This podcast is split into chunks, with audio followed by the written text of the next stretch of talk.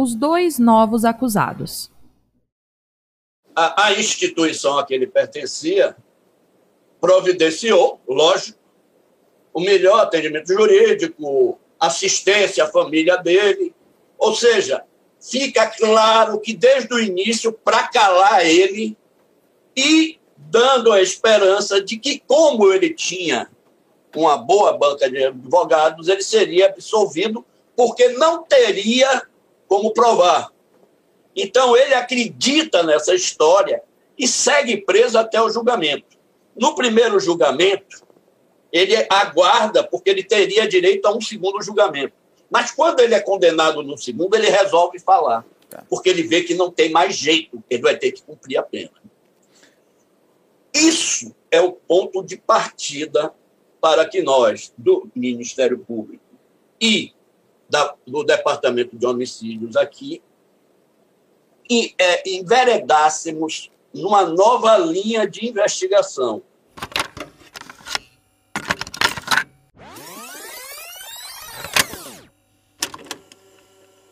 Antes de começar o episódio, vamos dar um alerta sobre possíveis gatilhos.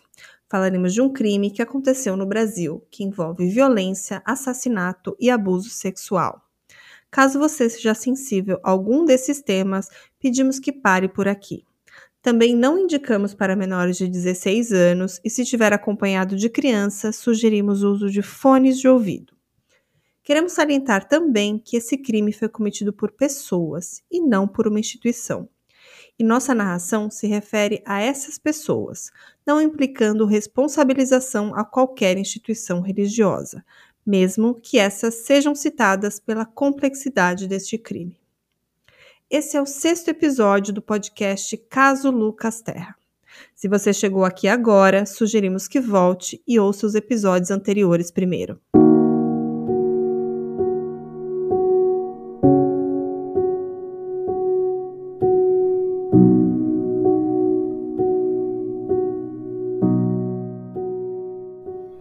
Terminamos o episódio passado com uma grande revelação.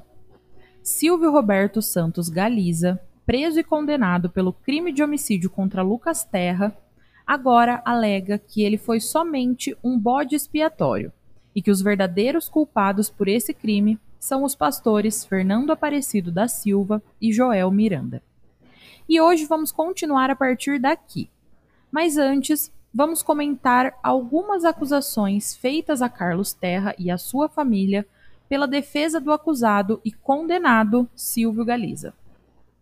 No episódio 5, narramos o fato de Silvio ter tido dois julgamentos. No primeiro, ele tinha como seu advogado Antônio Roberto Leite Matos, que desenvolveu sua defesa em alguns pontos, como o de que Silvio não poderia ter executado esse crime sozinho que ele só havia sido apontado como suspeito por ter sido um dos últimos a estar com Lucas.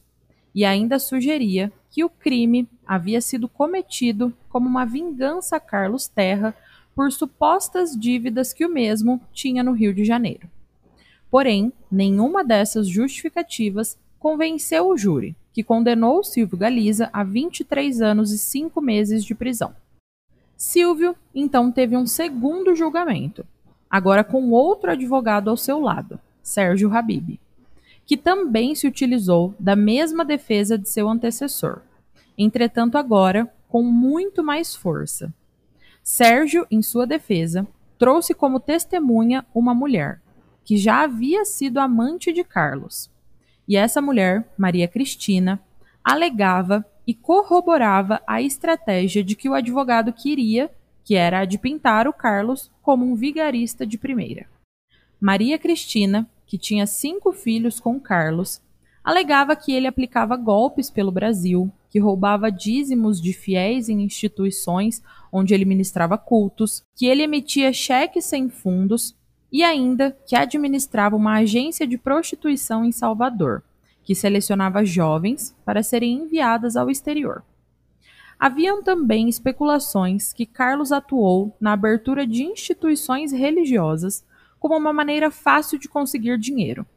Conseguimos, por meio de diversas fontes, comprovar que Carlos Terra já fez de tudo um pouco, Foi empresário e comerciante e até mesmo pastor. Havia atuado como pastor da Assembleia de Deus e chegou a tentar carreira na Igreja Universal do Reino de Deus. Mas sobre essas ações criminosas imputadas a ele, não havia nada de concreto, como iremos explicar. Tudo isso foi dito nessa estratégia de defesa para tentar levar o júri a acreditar que o crime poderia ter sido uma vingança de alguma vítima dos golpes de Carlos. Lembrando que nesse segundo julgamento, o Silvio teve uma pena reduzida para 18 anos de prisão. Mas nós temos alguns comentários para fazer sobre essas polêmicas envolvendo Carlos Terra. Primeiro de tudo, é que não há nenhuma evidência de que essas alegações sejam verdadeiras. No julgamento, tudo que foi usado em relação a esse assunto foram testemunhos, e não provas concretas como extratos bancários comprovando algum golpe ou cheques sustados com a assinatura do Carlos, ou até mesmo alguma mulher testemunhando que havia sido agenciada por Carlos para prostituição. Então acreditamos que, por isso também, por haverem somente alegações e não provas, é que o júri não acreditou nessa defesa e novamente condenou o Silvio. Outra coisa que precisamos salientar é que Carlos tinha oito filhos, sendo que três eram filhos próximos, que eram Lucas e os seus dois irmãos, todos filhos de Marion. Então, por que essas supostas pessoas que queriam vingança mataram somente Lucas? E por que naquele momento? Nessa possibilidade, ele tinha outros dois filhos mais velhos que estariam muito mais expostos e seria até muito mais fácil de serem atacados, né? Eles trabalhavam na época com eventos, com shows, né? Nas noites o tempo todo, todos dois. E eu acho que seria alvos mais óbvios, né, se fosse esse é, é, esse o motivo. Não iniciaria pelo caçula que estava dentro de uma igreja em um bairro periférico. Iniciaria logo pelos mais óbvios que estavam mais expostos. Então, assim, é, é, essas, essas tentativas deles foram muito bonitas, né? Na hora que chegavam. Eu uso a fala muito do doutor Gary Galo, ele chegou depois de uma tréplica né, da defesa, ele falou palavras, não é exatamente essas, mas ele falou assim, a argumentação foi muito bonita, deu para entender tudo que o colega quis explicar, trazer, mas seria perfeita se o diabo não morasse nos detalhes. Né? E eu acho, eu trago essa frase para a vida, porque às vezes quando vê esse, esse primeiro é, esse primeiro peito dessas acusações, e eu passei por isso, quem escuta fala, algo é isso mesmo, né? Bem que eu vi um dia ele com o olho vermelho, e aí já começa a coisa a tomar um corpo, até que você para e fala, mas se eu tivesse usando drogas, eu estaria ainda até essa empresa, estaria trabalhando, e quantas noites você me viu naquele lugar, você continua me vendo? É, são essas coisas, eu acho que todo o decorrer da história, né, com o seu Carlos, até o falecimento dele, eu acho que já é o suficiente para se analisar que foi puro blefe, né, um direito que é, a teoria da justiça dá, né, para quem quer se defender, esse direito de ampla defesa, que parece que não tem limites, né? E é uma coisa que eu fico revoltado, porque acho tá bom, você tem o direito à ampla defesa, mas se você para se defender levanta situações que pode prejudicar em algum nível durante algum tempo alguma pessoa ou parente da vítima, até a imagem da vítima, se você não conseguindo provar que é verdade, chegou a hora de você pagar, né? E a justiça peca nisso aí, né? Tony nos diz algo muito importante aqui. Todas as pessoas têm o direito de se defender, certo? Mas elas não têm o direito de fabricar provas, por exemplo, de mentir, de inventar situações sem terem provas o suficientes para fazer essas alegações. E pensando melhor também nessas alegações de supostas pessoas que queriam vingança, o Tony nos diz uma coisa que faz muito sentido. Contra essas acusações é, contra seu Carlos, foi o o cancelamento da ida dele para a Itália e o tempo que ele ficou aqui se expondo à mídia, né, em via pública, fazendo manifestações, colocando a cara dele mesmo na frente das mídias, na frente das campanhas, com o intuito de resolver o problema. Eu digo assim, se ele tivesse algum inimigo tão perigoso, alguma situação tão é, é, é periculosa para a vida dele, esse seria o momento do tal inimigo dar fim nele e não recair culpa, pelo menos no primeiro momento de investigação, porque ele estava mexendo com uma instituição muito grande e poderosa. Qualquer um que quisesse eliminar ele ali naquele momento, eliminaria E daria muito tempo de se evadir, eliminar provas, porque todos iam acusar a instituição. Então, para um nível dessa acusação de uma pessoa estelionatária, né, com crimes nas costas, devendo a muitas pessoas de, de várias personalidades, ideologias e origens, né, é, para o que ele fez, não combina. Né? O próprio tempo destruiu essas teorias. Como esse é um podcast que pretende contar tudo o que aconteceu através de documentos oficiais e essas informações constavam em documentos oficiais, precisamos relatar, porém, que temos a responsabilidade também de falar que não há nenhuma prova que corrobore essas alegações feitas pela equipe de defesa de Silvio. Após a segunda condenação, Silvio conta uma nova versão e muda radicalmente a história esquecendo de uma vez as alegações de que Lucas poderia ter sido morto por pessoas desconhecidas por vingança a Carlos Terra. E que essas pessoas a quem ele aplicou golpes e supostos golpes foram as que mataram Lucas. Agora a motivação segue sendo a mesma: vingança pelos golpes do pai. Mas os executores tinham nome: eram Fernando e Joel. Silvia agora apontava para o envolvimento desses dois outros pastores, Fernando Aparecido da Silva e Jorel Miranda. Mas antes de falar sobre isso, vamos pensar um pouco sobre o que motivou Silvio agora, após já ter pago boa parte da sua sentença, falar sobre o envolvimento de outras pessoas. Que um dos motivos dele abrir a boca foi porque a, a tal da Cristina lá, né, a ex-amante de seu Carlos, é, ela ficou ainda detida porque ela, ela fez praticamente perjúrio, né? Quando ela foi fazer o espetáculo lá. E ela ficou detida e na, na, na mesma ala que ele estava. É, ele, ele ficava só algemado, mas ficava na sala restrita. Então o que aconteceu? É, ela conversou com ele e falou que estava tranquila, porque a igreja estava dando alguma coisa para ela. O boato na época foi que ela tinha recebido um, um apartamento no bairro do Costa Azul, pelo depoimento dela. A gente não sabe se é verdade ou não, mas ela teve uma predisposição financeira, isso a gente sabe, para ir fazer esse depoimento e ela não poupou palavras em expressar. E coincidiu que após esse boato que a Cristina tinha recebido, né, esse apartamento, que eu não se foi um apartamento meu, se foi um recurso é, financeiro, foi quando o Silvio se desiludiu e decidiu abrir a boca. Ainda teve esse detalhe que ainda corrobora com a possibilidade de mais de 50% do que ele falou ser verdade.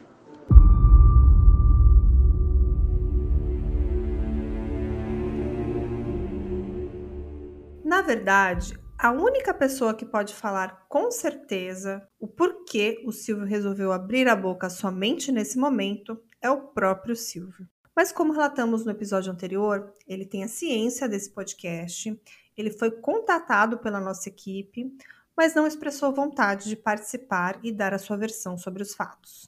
Então podemos supor que seja por algum dos motivos que relatamos no áudio que tocamos. E agora vamos falar então sobre essas novas alegações de Silvio, onde ele ainda se diz inocente e declara que os culpados são os pastores Fernando e Joel, e ele só levou a culpa porque havia sido ameaçado.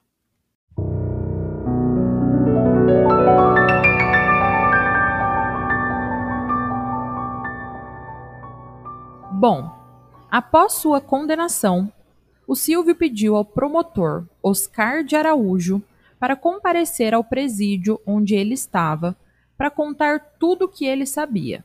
Isso, claro, com a orientação do seu advogado. Lá, Silvio contou que era inocente, mas que levou a culpa de tudo por medo de ameaças feitas a ele e à família dele que os verdadeiros culpados eram os pastores Fernando e Joel e que a motivação para isso seria pela insatisfação do pessoal da igreja pelos golpes que o pai de Lucas Terra já vinha dando em algumas outras igrejas, não sabendo se ele chegou a dar um golpe na Igreja Universal.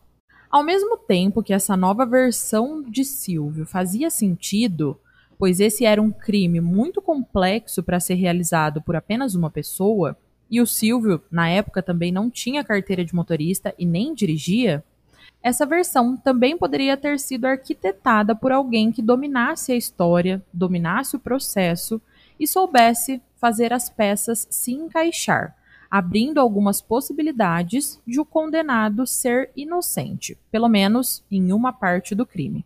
Após essas declarações, que mudavam tudo, o caso foi reaberto. E já no dia seguinte, esse mesmo promotor decidiu de imediato o requerimento da prisão temporária de Fernando e Joel, que iremos ler a seguir. Abre aspas. O órgão do Ministério Público, que este subscreve, vem requerer a prisão temporária pelo prazo de 30 dias de Fernando Aparecido da Silva e de Joel Miranda, pelos seguintes fatos. No dia 8 de novembro de 2001, o Ministério Público ofereceu denúncia contra Silvio Roberto Santos Galiza pelo fato deste, no dia 21 de março de 2001, haver matado o adolescente Lucas Vargas Terra. Silvio Galiza, que na época era pastor auxiliar da Igreja Universal do Reino de Deus, do bairro Rio Vermelho, demonstrava interesse excessivo por Lucas. Conforme a denúncia, um sentimento que extrapolava os limites de uma simples amizade. Circunstância essa que possivelmente o levou a praticar a ação criminosa contra o adolescente. Silvio Galiza submeteu-se duas vezes a julgamento pelo Tribunal do Júri, em 2004 e 2005, tendo sido condenado nas duas ocasiões. Na primeira, a 23 anos e 5 meses, e na segunda, a 18 anos de reclusão, encontrando-se o processo no Tribunal de Justiça do Estado da Bahia para apreciação do recurso interposto pela defesa. Já no dia 26 de janeiro de 2006, Silvio Roberto Santos Galiza, que nunca confessou o delito, resolveu revelar a verdade dos fatos ao Ministério Público, apontando como autores do homicídio contra Lucas Terra os pastores da Igreja Universal do Reino de Deus, Fernando Aparecido da Silva e Joel Miranda, os quais prestaram depoimento na segunda vara criminal especializada pela infância e juventude, na qualidade de testemunhas na época da investigação inicial. Nas suas declarações, Silvio Galiza diz que é inocente e afirma que o seu único erro foi o de omitir a verdade dos fatos, acrescentando que assim agiu por temer pela integridade física sua e de seus familiares, sendo inclusive na época ameaçado de morte pelos pastores Fernando e Joel, o primeiro da igreja da Pituba e o segundo da igreja do Rio Vermelho encontrando-se ambos atualmente em local incerto e não sabido. A medida extrema justifica-se uma vez que, se localizados os seus endereços e notificados para comparecimento ao Ministério Público para esclarecimento, correrão risco de mal injusto tanto Silvio quanto seus familiares, pois, conforme consta nas declarações, a Igreja Universal do Reino de Deus está pagando um salário mensal de R$ 1.500 com o objetivo de comprar o silêncio do pastor auxiliar Silvio Galiza. Nas declarações de Silvio, este revela detalhes que evidenciam a coautoria de Fernando e Joel no hediondo crime. Embora Silvio não tenha visto o momento da prática do delito, fato este que só será esclarecido durante as investigações, Daí o porquê o pedido da prisão temporária, pois vários atos serão praticados, incluindo oitiva de testemunhas. Fecha aspas. Pressão psicológica, ameaça de morte e todos os outros tipos de psicológico que pudesse acontecer. Eu poderia nesse exato momento estar chegando dizendo assim que tinha sido a minha pessoa, porque queira que não queira, eu já cumpri a pena quase toda.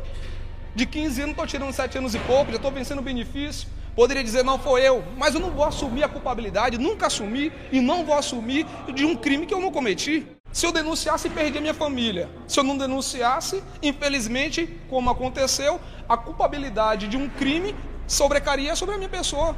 E o que aconteceu? Quantas vezes chegaram advogados amandos para me fazer proposta, para que eu não pudesse em si jogar tudo para o ar, para que eu não denunciasse. Isso tudo foi presenciado? Foi posto milhões. Foi colocado muito dinheiro. Para que você assumisse a culpa. Para que eu pudesse sair daqui do Estado, para que me tirasse daqui do Estado, para que me mudasse, botasse em outro país. Só que eu tenho uma família, a família é grande. Eu não posso visar somente a minha pessoa. Eu sabia que minha família ia ficar vulnerável. E eu tinha que então zelar por esse lado. Então, fui execrado.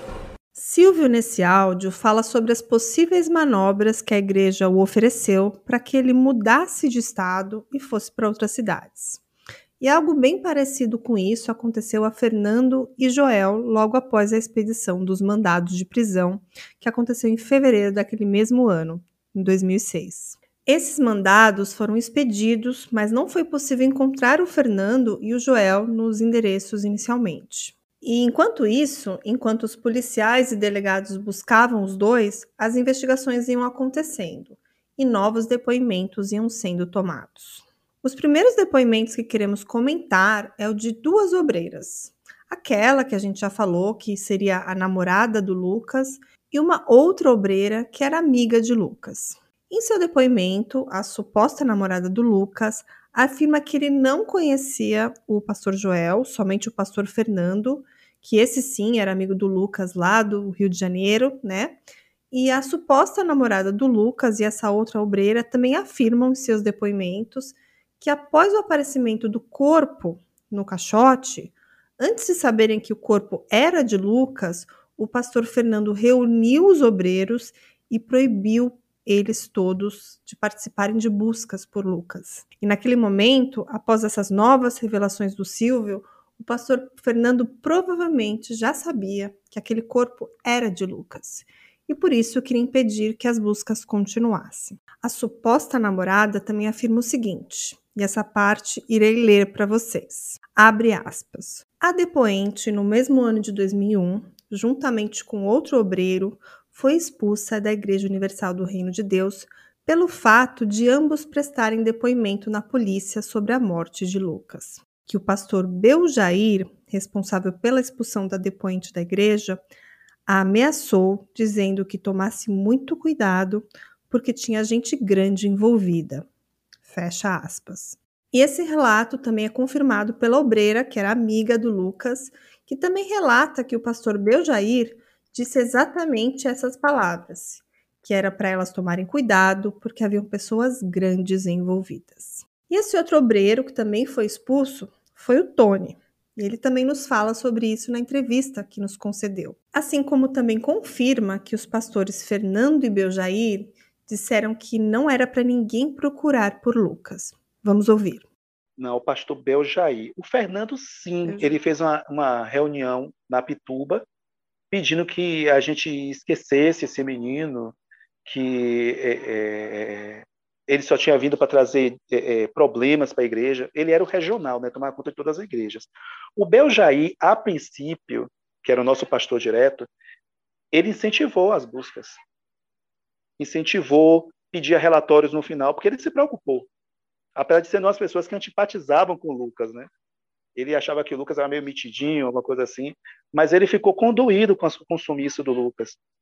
E depois de uma semana, ele mudou completamente. Aí começou a perseguir a gente, a ameaçar, e nossas buscas começaram a ser as escondidas. Essa questão das ameaças é muito interessante, porque, como eu falava do pastor Beljair, que no início nos, nos apoiava, e de repente, um belo domingo, ele nos chamou, a gente tinha distribuído os cartazes de recompensa para quem desse notícias do Lucas, né? Lembro que na época era 3 mil reais que o empresário tinha doado para seu carro. E a gente colou no bairro também. A gente já estava colando há uma semana esses cartazes, não era nada escondido. E aí o Beljair chamou a mim e a Paula, né, que era a namoradinha do Lucas, né, a candidata a namorada, né, e nos perguntou, dentro da sala dos obreiros, com todos os obreiros, se a gente tinha saído para colar os cartazes. E a gente, né, de pronto, sim, a gente saiu também. E aí, quem mandou vocês colarem os cartazes? A gente, quem mandou? Aí eu falei, pastor, faz parte das buscas. Seu Carlos é, é, é, trouxe os cartazes, a gente tirou xerox para multiplicar. E aí ele falou que seu Carlos estava lutando contra a igreja, né, contra a obra de Deus, e que a gente estava ajudando e que a partir daquele momento era para entregar a minha gravata, a Paula entregar a farda, que nós não fazemos mais parte e que quem fosse visto andando com a gente ia ter o mesmo destino. Bom, enquanto esses depoimentos iam sendo colhidos, um dos mandados de prisão aconteceu e o Joel foi preso e foi levado para interrogatório. Porém, em seu depoimento, o Joel se limitou a responder às perguntas com a seguinte frase: Me reserva o direito de ficar calado. E após uma semana da sua captura, ele foi solto através de uma decisão de um ministro do Supremo Tribunal de Justiça, o STJ, que alegou que Joel havia sido preso ilegalmente e que também havia ficado incomunicável, sem o direito de conversar com seus advogados e ter conhecimento das acusações contra ele. Já Fernando não tinha sido localizado ainda. Nessa mesma semana, o promotor Oscar Araújo da Silva solicitou a realização da reconstituição dos fatos para a semana seguinte, seria então dia 8 de março de 2006. Essa reconstituição aconteceria nos templos do Rio Vermelho, Santa Cruz e Pituba. O horário marcado era das 8 da manhã até as 6 da tarde. Entretanto, um dia antes da realização dessas diligências, que já haviam sido confirmadas há uma semana antes, inclusive para o presídio liberar o Silvio naquele dia, com policiais para realizar escolta, com peritos. O advogado da Igreja Universal do Reino de Deus enviou uma resposta de que não seria possível realizar as diligências da forma como os investigadores queriam, pois eles precisavam de mais tempo para poder avisar as pessoas que frequentavam aquelas igrejas e dizer que aquele dia não haveria culto. Então, a solução dada por eles era liberar os templos para reconstituição somente no dia 23 de março sendo liberado então o Templo do Rio Vermelho às 10 da manhã até o meio-dia e o Templo da Pituba das 2 da tarde até as 4. Mas o que precisamos salientar aqui é que essa foi uma grande manobra, pois os ofícios emitidos pelo promotor foram enviados à Igreja Universal do Reino de Deus no dia 3 de março, cinco dias antes do dia das diligências, o que dava tempo suficiente para que os pastores comunicassem aos frequentadores que na próxima semana, em um dia específico da semana, não haveria culto.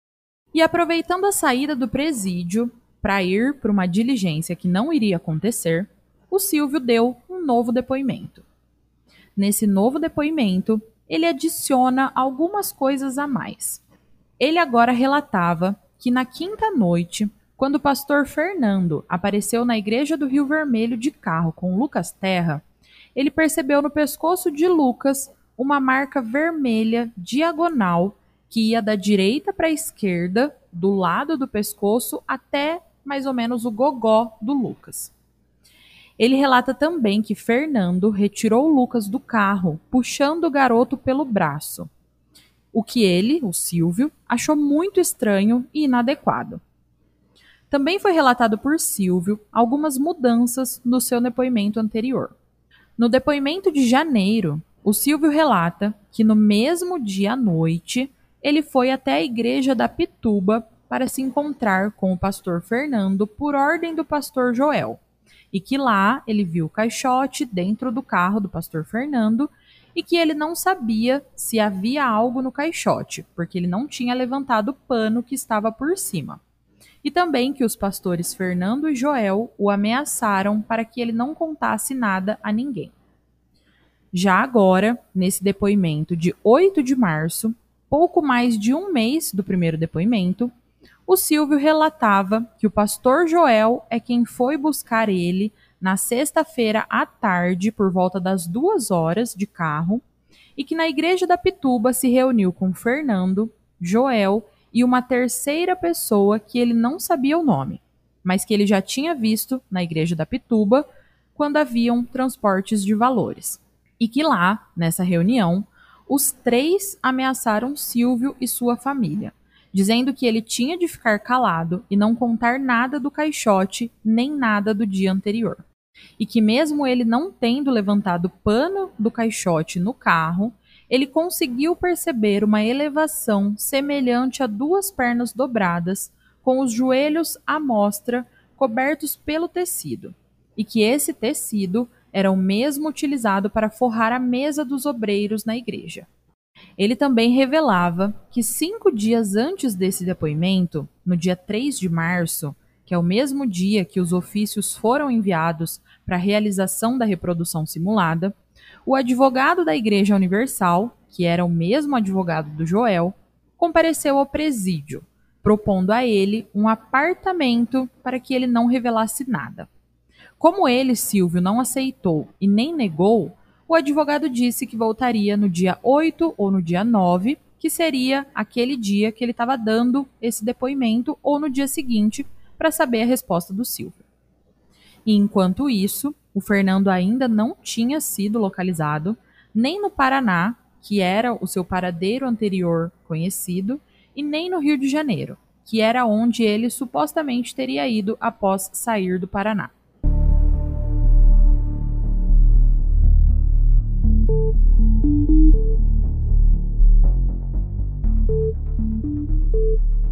Bom, em relação à reconstituição do crime, a mesma foi marcada para o dia 23 de março, por conta da impossibilidade da Igreja Universal em realizar antes. E agora com um mandado assinado por um juiz. Mas horas antes dessa reconstituição, o Silvio Galiza deu mais um depoimento, acrescentando algumas informações em relação ao momento que ele viu o caixote no carro do pastor Fernando. Agora ele dizia que observou a elevação semelhante às duas pernas dobradas, cobertas pelo tecido, porém ele ainda adicionava informação que dava para ver nitidamente uma parte da perna, de pele clara, que ficou descoberta.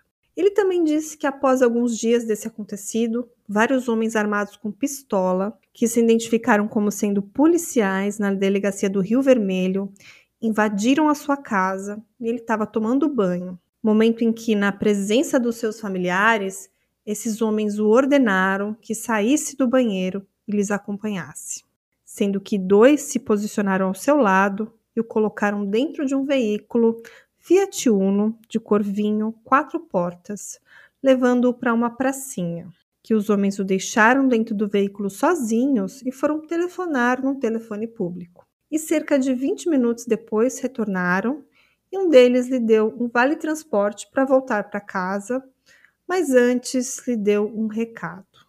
Veja lá o que você vai falar.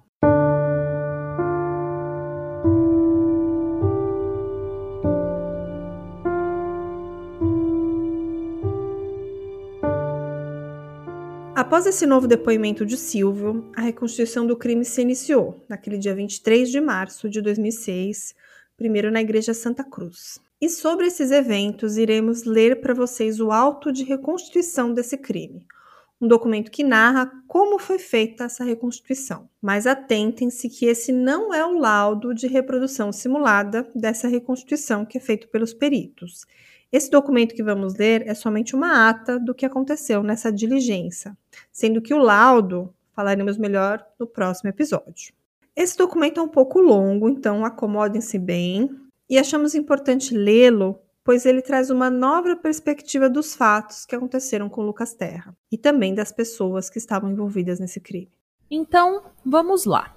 Abre aspas. O sentenciado Silvio Roberto Santos Galiza, que a partir de agora chamaremos de reconstituinte, como nos documentos originais, mandou à autoridade que se fizesse a reconstituição do crime de homicídio, de que tratam esses autos o que efetivamente se realizou com toda regularidade, de vez que pelo mesmo indiciado fora de início dito que, conforme manifestara antes, se achava no franco propósito de, com a finalidade que lhe permitisse a memória, reproduzir de modo simulado e na ordem em que se desenrolaram os fatos no local, ocorridos entre os dias 21 de 3 de 2001 a 23 de 3 de 2001, de modo particular, sua ação individual no evento. Inicialmente, a autoridade questionou o motivo de sua presença naquela Igreja Universal do Reino de Deus, situada no bairro de Santa Cruz,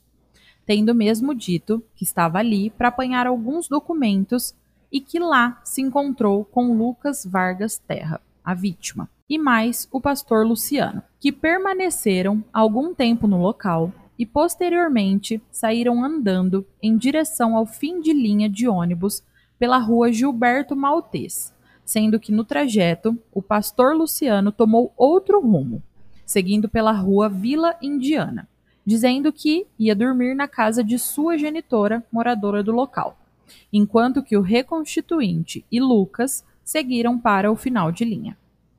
No percurso até o fim de linha, trajeto que foi reproduzido pela autoridade, pelo Dr. Oscar de Araújo, promotor de justiça, pelas testemunhas e por mim, escrivão, conversaram assuntos variados, dentre eles o fato de que Lucas tinha marcado um encontro com o pastor Fernando, motivo pelo qual estava indo para a igreja do Rio Vermelho, já que foi uma exigência do mesmo pastor, que no fim de linha tomaram um ônibus que estava saindo naquele momento, por volta das 21 horas, tendo Lucas descido do coletivo no ponto da Ceazinha Rio Vermelho, recebendo do reconstituinte 90 centavos para seguir com destino à Igreja Universal da Pituba, onde aí sim iria se encontrar com o pastor Fernando. Enquanto que o reconstituinte seguiu no mesmo ônibus para a Igreja do Rio Vermelho, situada na rua Oswaldo Cruz, no bairro Rio Vermelho. Lá chegando por volta das 21 horas e 30 minutos, onde iria pernoitar. Que a porta da igreja estava fechada, tendo acesso ao seu interior após abri-la com uma chave que portava se dirigindo para o escritório onde repousaria, que algum tempo depois ouviu batidas na porta e desceu para abrir, se detendo com o pastor Fernando, que estacionara seu carro na porta do templo, permitindo ao reconstituinte ver que no interior do veículo havia uma pessoa sentada no banco de trás, com a cabeça recostada no banco do motorista, sem contudo declinar de quem pudesse ser. Após os cumprimentos e um breve diálogo travado entre ambos, Pastor Fernando retornou ao carro e na volta trouxe Lucas, puxando pelo braço. Oportunidade em que o reconstituinte pôde observar que Lucas tinha marcas no pescoço, manchas avermelhadas no braço e aparentava ter chorado. Fato que gerou questionamento ao pastor Fernando por parte do reconstituinte, mas aquele veio com respostas evasivas, sem dizer realmente o que tinha acontecido. Já no interior do templo, pastor Fernando deu uma certa quantia em dinheiro ao reconstituinte e a Lucas para que fossem lanchar, o que o fizeram numa loja de conveniências de um posto de combustíveis próximo à igreja, localizado na rua Conselheiro Pedro Luiz, onde conversaram e o reconstituinte perguntou o porquê de Lucas estar cabisbaixo e choramingando, tendo Lucas nada respondido. Que antes de retornarem à igreja, passaram num telefone público onde Lucas ligou para o seu pai, dizendo que iria dormir na igreja, sugestão que foi dada pelo pastor Fernando. Que já na igreja, os três tiveram uma conversa, oportunidade em que o pastor Fernando tentava desvencilhar-se do reconstituinte, que a todo tempo questionava e demonstrava preocupação com a situação de Lucas, o que deixou Fernando muito nervoso e irritado, a ponto de pegar Lucas pelo braço e sair da igreja sem nada alegar, tendo o reconstituinte permanecido no templo onde pernoitou. No dia seguinte, pela manhã, dia 22 de 3 de 2001, já na Igreja Universal da Pituba, localizada na Avenida Manuel Dias da Silva, onde esteve para apanhar material de trabalho, numa das suas buscas pelo referido material, o reconstituinte pôde ver encostado na parede de um dos espaços do estacionamento um caixote de madeirite, sem contudo saber para qual uso teria sido confeccionado, que na saída desse recinto se encontrou com o pastor Fernando, no estacionamento do templo, momento em que ele estacionava o seu carro, tendo perguntado ao mesmo por Lucas, e Fernando respondeu que ele já havia seguido para sua residência, e após as despedidas, o reconstituinte segue para a igreja do Rio Vermelho, que neste mesmo dia à noite o reconstituinte retorna à igreja da Pituba a pedido do pastor Joel. E antes que seguisse para o escritório da igreja, onde se reuniria com o pastor Joel e o pastor Fernando, passou pelo carro deste que se encontrava no estacionamento e pôde ver no seu interior um caixote coberto com um pano de cor clara. Que, continuando seu percurso, chega até o escritório do templo, onde lá já se encontravam os pastores Fernando e Joel, estabelecendo-se um diálogo a respeito do encontro do dia anterior entre o pastor Fernando e a vítima Lucas, sendo o reconstituinte alertado do risco de alguém vir a saber desse encontro e o prejuízo que poderia gerar tanto para ele como para a Igreja Universal do Reino de Deus.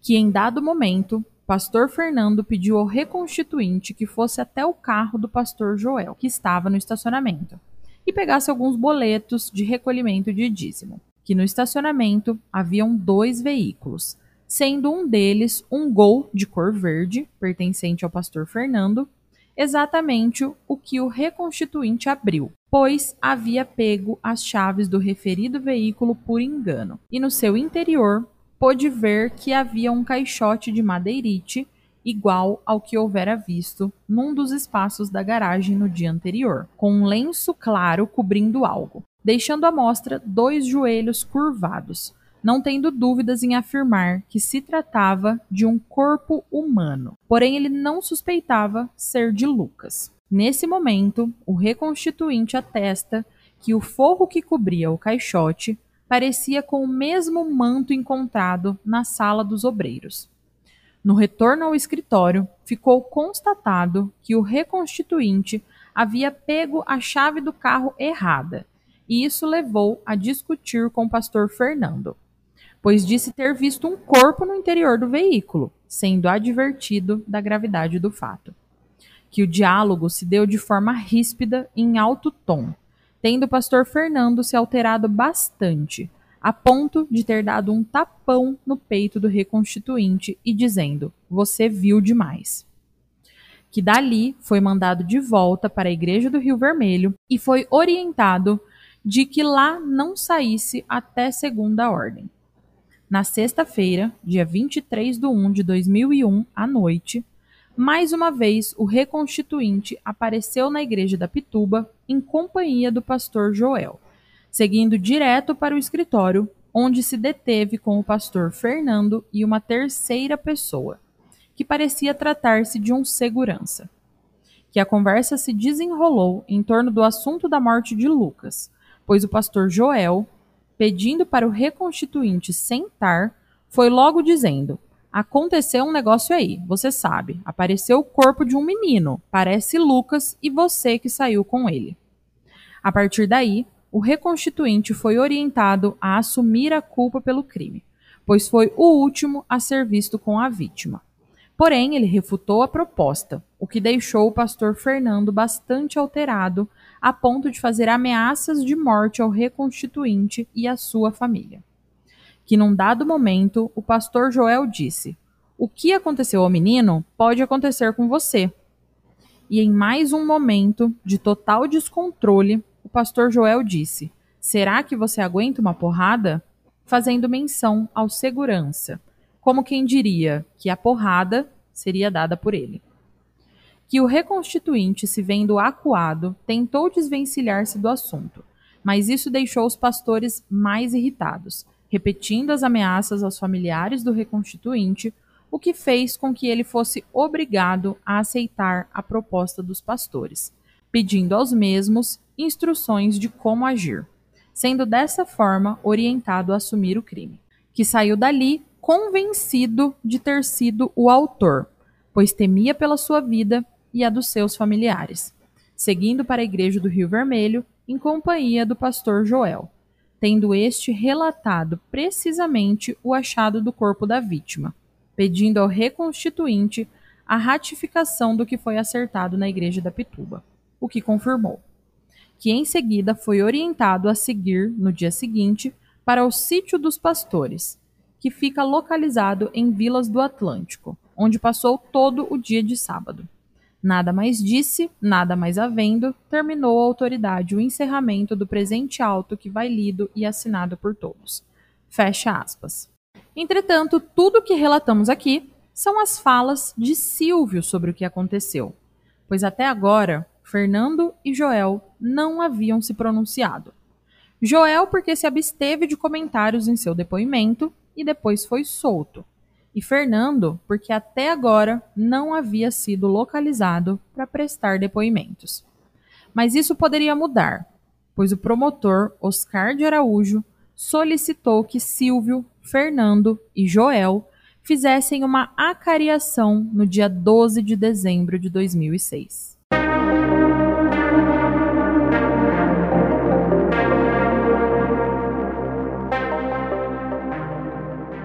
Como muitos dos nossos ouvintes não estão familiarizados com alguns termos jurídicos, vamos explicar brevemente o que é uma acariação. Então vamos lá.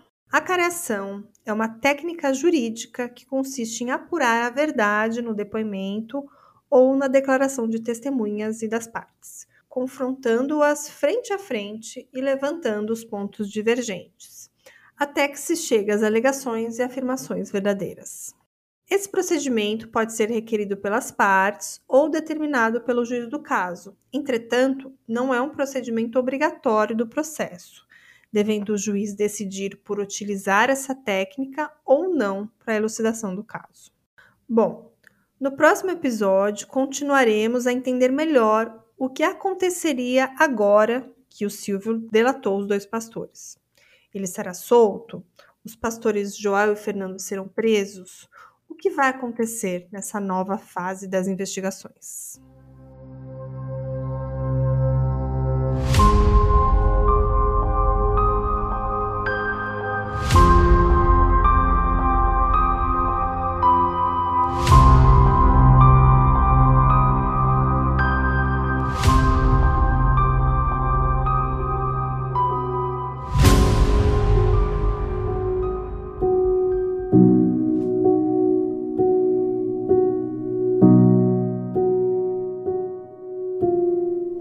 Projeto tem o apoio da família da vítima, mas pretende ouvir os dois lados da história.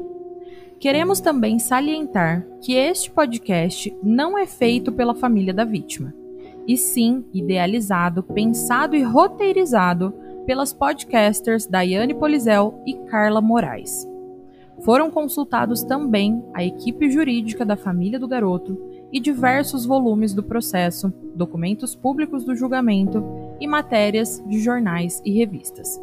Se você sabe algo sobre esse caso, se tem informações importantes ou quer se pronunciar, pode entrar em contato com nossa equipe pelo e-mail casolucasterra@gmail.com. Esse episódio contou com a entrevista de Tony e também áudios retirados de entrevistas que Silvio concedeu a emissoras de televisão, bem como áudios retirados do canal Operação Policial. A equipe do podcast Caso Lucas Terra não endossa nenhuma das informações e deixa aberto espaço para réplicas e quaisquer outros esclarecimentos que julgarem necessários. Esse episódio foi escrito, dirigido e narrado por Daiane e Carla, com edição de Alexandre Everton. Estamos em diversas plataformas de podcast e não se esqueçam também de seguir o nosso Instagram, arroba Caso Lucas Terra.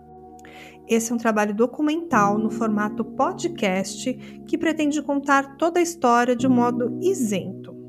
O nosso projeto é independente e não tem nenhum apoio financeiro até o momento, e dependemos da contribuição dos ouvintes e da remuneração de plataformas de streaming para nossa continuidade, que é muito pouco e até o momento não pagou nossos custos. Nosso próximo passo é acompanhar tudo ainda mais de perto, se deslocando até a Bahia para mais entrevistas e também para acompanhar o júri popular, que deve acontecer em abril de 2023. E para isso precisamos de mais números e você pode ajudar o nosso trabalho avaliando e compartilhando. E se você ou sua empresa se sentiu sensibilizado, pode fazer um Pix para a chave casolucasterra.gmail.com ou então enviar um e-mail informando como pode colaborar. Agradecemos todos vocês por nos acompanharem até aqui e nos vemos nos próximos capítulos. Até o próximo episódio.